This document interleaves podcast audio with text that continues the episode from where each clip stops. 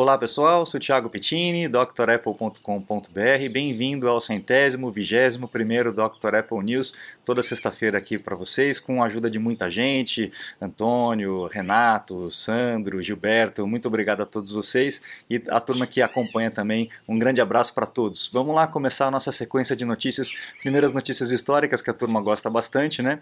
A gente tem ali é, no dia 1 de novembro de 2007 o iPhone entrando na revista Time como a melhor invenção do ano, né? É, seis meses depois que foi lançado. Quando foi lançado foi uma rebordose, né? a indústria deu uma virada de cabeça para baixo, muita gente falou mal, muita gente tacou pedra dizendo que não ia funcionar, que seria horroroso e tal, e a gente viu que realmente mudou o mundo completamente. Né?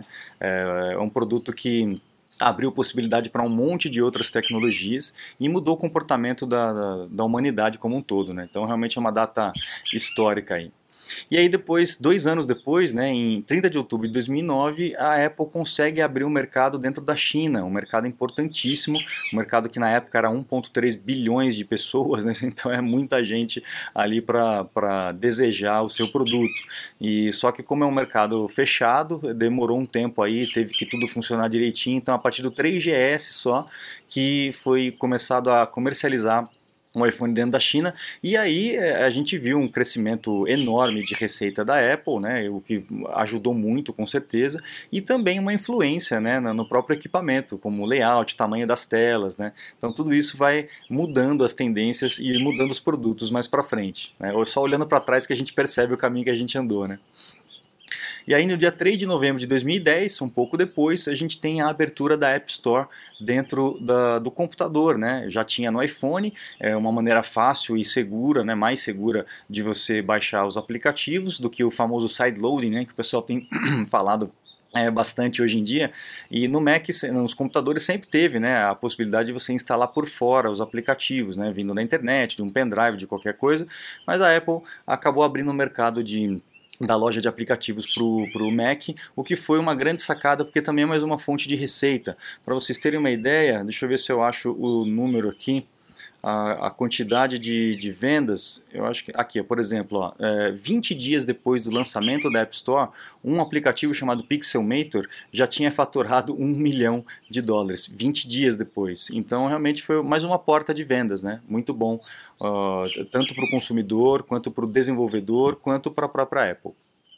E aí no dia 29 de 2012, o Scott Forstall, esse cara aqui, que, era um, que é um pequeno gênio também, mas com uma cabeça um pouco perturbada, né? ele imitava Steve Jobs, ele se vestia como o cara, ele tinha o mesmo carro do Steve Jobs, e ele era um cara bem de confiança, ele estava com o Steve desde a Next, é, depois foi para a Apple junto com o Steve Jobs, quando voltou ele era o responsável pelo iOS, pelo sistema operacional. E muito polêmico lá dentro da Apple, como toda empresa tem as suas rixas, tem os seus grupinhos, que um acaba é, brigando com o outro para poder crescer dentro da empresa e tal. No lançamento do Apple Maps, que foi uma, um fracasso, né, a, a, o mapa da Apple estava muito ruim na época, dando direções erradas, o que era muito perigoso, esse cara acabou perdendo força dentro do, da disputa de poder dentro da Apple e acabou limado uh, da, da Apple e está tá quietinho até hoje, né? Ele teve, ele eh, assinou um contrato para ficar quieto durante alguns anos, eu não sei exatamente quantos anos são, mas ele é bem tranquilo, é, tá investindo na Broadway e tudo mais, é outra linha, né? Um, agora uma, uma notícia interessante, né? Tá havendo um estudo aí, um rumor de que o iPhone e o é, Apple Watch terá um detector de capotamento, né? A gente já sabe quem tem um relógio sabe que ele detecta queda, né? Se você já caiu ou então fez algum movimento brusco, é, ele pergunta para você se você está bem, né? Para você poder responder, senão ele já liga para emergência. E teria isso também no iPhone, o que seria muito bom, poderia salvar realmente muitas vidas, né? Esses sensores aí, a gente já, eu sempre no começo do Dr. Apple News eu trazia muitas notícias dessa, né? De pessoas que se salvaram e tal. Como ficou muito é, carne de vaca, eu acabei não trazendo mais para cá. Mas ainda tem muitas histórias que acontecem hoje em dia onde a tecnologia, principalmente da Apple, uh, acaba salvando vidas, né? Bom, agora notícias mais preocupantes aí com relação a, a, mercado, produtos e tudo mais. A Apple aqui, notícias do velho mundo, né? A Apple está preocupada com o Natal por conta dessa escassez de matéria-prima e, consequentemente, de outros produtos da cadeia produtiva, né? Principalmente chips, etc. Então a gente está é, tá vendo que aquele, aquele, aquela lacuna que ficou quando tudo ficou parado está refletindo agora em toda a cadeia, um aumento de preço e escassez de produto, que uma coisa está atrelada à outra. Né? Tanto no, uh, a gente vê essa, essa informação correta, como a Apple tá, reportou que está utilizando peças do iPad, é, obviamente que são peças iguais, né, são peças em comum, como o próprio chip, por exemplo, é, cortou a produção do iPad em 50% para poder dar conta da demanda do iPhone 13 e não ter problema de escassez. Né? É, então é, é, o fruto disso aí, né? vai refletir até que tudo se normalize novamente é, e volte a, a fluir como estava fluindo no mesmo, no mesmo ritmo. Né? Ah, essa aqui eu fiz questão de trazer para vocês porque é, eu sempre vejo pessoas é, me ligando. Ah, Thiago, o sistema que a Apple acabou de sair, acabou de lançar, não importa qual, né? É muito ruim, tá dando muito problema. Eu tô vendo um monte de gente reclamar. É porque realmente internet você só vai ver gente reclamando. Dificilmente você vai ver gente falando bem de alguma coisa, né? É, eu costumo dizer que é o muro das lamentações online. Né? É muito mimimi, mas a gente acaba não vendo a, a, a realidade, não tendo a, a realidade do, do, da experiência do produto. Eu tenho, trouxe aqui uma informação é, do José, eu não me lembro, José alguma coisa, que está reportando aqui que a máquina dele melhorou bastante depois que ele colocou o Monterey. Saiu do Catalina, atualizou para o Monterey e a máquina ficou mais rápida, a bateria está durando mais. É um MacBook de 2019 de 16 polegadas, uma máquina mais nova, com certeza, é, mas que o sistema está mais leve eu também senti na minha ela está ligando mais rápida, a bateria está mais é, tá durando mais, ele está mais ágil realmente. Eu acho que tá, deram uma refinada. Então, para você que está com, com dúvida, pode atualizar. Fique atento apenas com os aplicativos que você depende.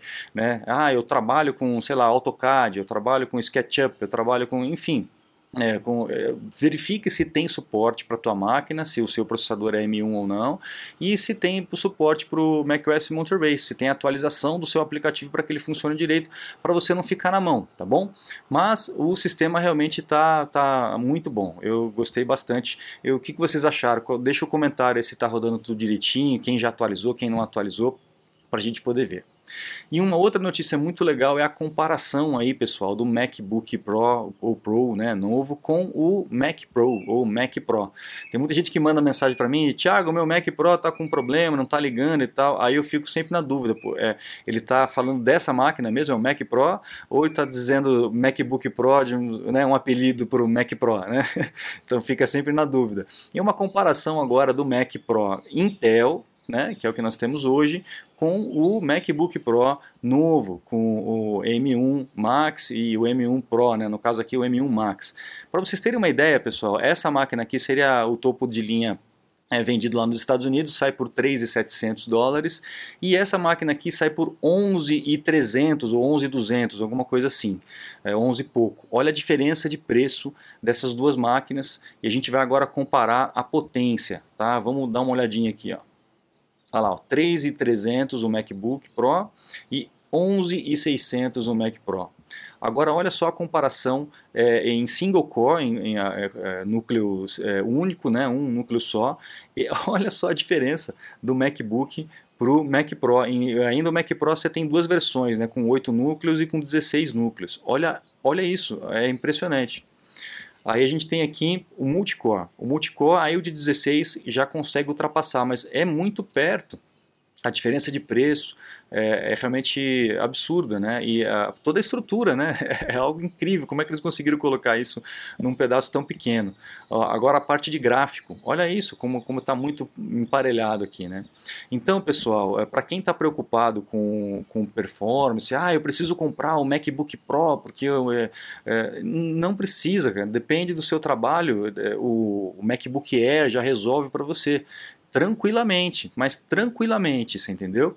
Não há necessidade de você ter uma máquina tão potente para um, um trabalho normal do dia a dia e-mail, mesmo que você trabalhe um pouco com foto e tal, mas se você não é profissional, não trabalha com vídeo, não trabalha com edição, com, ou com planilhas muitíssimo pesadas, é, com, vai precisar de virtualizações e trabalhar ao mesmo tempo, aí tudo bem, até compensa você pegar uma máquina mais potente. Mas fique atento com relação a isso, a gente fica nessa é, sanha de ah, eu quero pegar o top de linha e você vai acabar desperdiçando potência, desperdiçando dinheiro principalmente, não há necessidade. Então a Apple ela está abrindo a linha dela cada vez mais, a gente vê isso pelos iPhones também, para que você tenha essa escolha. Fica difícil a gente escolher, mas sempre tem um que se adequa mais tanto à tua necessidade quanto ao teu bolso, tá? Então ah, pensem muito nisso antes de adquirir a máquina para não, não, não ter esse tipo de desperdício, tá?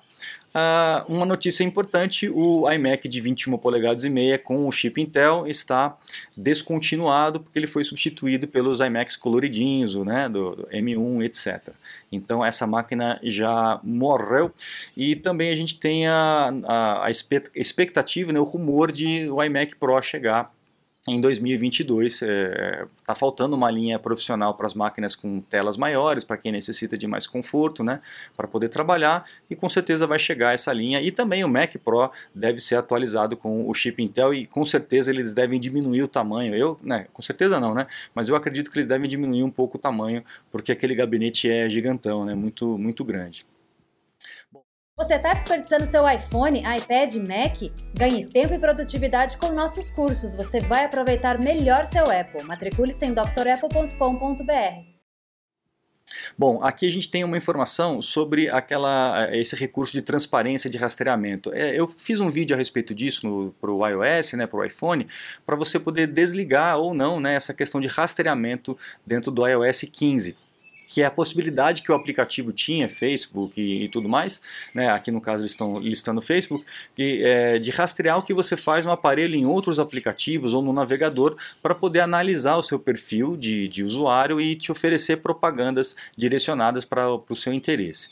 E esse é, esse é o negócio né, da, da, dessas empresas que não cobram pelo serviço. Você tem acesso à rede social de graça, em troca você está vendendo o teu comportamento, você está se tornando um, compra, um, um potencial potencial comprador e aí eles vendem a, a, a propaganda direcionada para você. A perda por conta desse recurso ser desativado e, e, essas empresas deixarem de ter essas informações particulares nossas, de quase 10 bilhões, é, é o previsto aí pela Financial Times. O próprio Facebook falou que é, a, possibilidade de colapso de 50% no negócio de publicidade. Então eles vão ter que reinventar a forma de, de, de trabalhar as propagandas, de vender as propagandas para continuar com aquele faturamento. É bom isso pra, de um lado porque a, a gente está ciente agora da, do que está sendo coletado, pelo menos dessas coisas, né? De outras a gente ainda não sabe, é, do que está sendo coletado e está sendo vendido a nossas custas, né? Não tem é, almoço de graça, né, pessoal? A gente tem que ficar sempre atento com relação a isso. Bom, aqui uh, para encerrar a gente tem um vazamento um de um rumor né, de um iPhone SE é, Plus. Então a gente teria uma linha mais barata de iPhone com dois tamanhos de tela, assim como é a versão Pro. Então será é, teríamos o iPhone SE, o SE Plus, o iPhone, o iPhone Mini, o iPhone Pro e o iPhone Pro Max. Seria uma linha é, desse tamanho. O iPhone SE é, uma, é, um iPhone um pouco mais barato. Ele usa carcaça de modelos anteriores, né? mas o interior dele é o interior atual. Então, para quem não tem muita grana, quem não, não, tem, não quer investir ou está com, com dinheiro curto para poder comprar o iPhone da versão né, top, enfim, não sei o que, pode pegar o iPhone SE, que é um iPhone mais baratinho e com a mesma tecnologia. Eu acho que é interessante porque justamente com esse, essa questão de escassez e tudo mais, a gente está vendo inflação, está vendo os produtos aumentarem de preço, e se a Apple conseguir posicionar um produto mais barato, com certeza vai ganhar bastante, bastante consumidor no mundo todo, principalmente é, né, em países onde a, diferença do, do, do, câmbio é muito grande, como está aqui atualmente aqui no Brasil, os preços realmente são, são estratosféricos. Né? Bom, pessoal, então é isso, a gente encerra o News dessa sexta-feira. É, acesse o site drapple.com.br para que vocês possam conhecer os cursos completos que nós temos lá e também os meus contatos, caso vocês precisem de um atendimento, um suporte técnico remotamente, ok? Muito obrigado, um grande abraço e até a próxima. Tchau, tchau!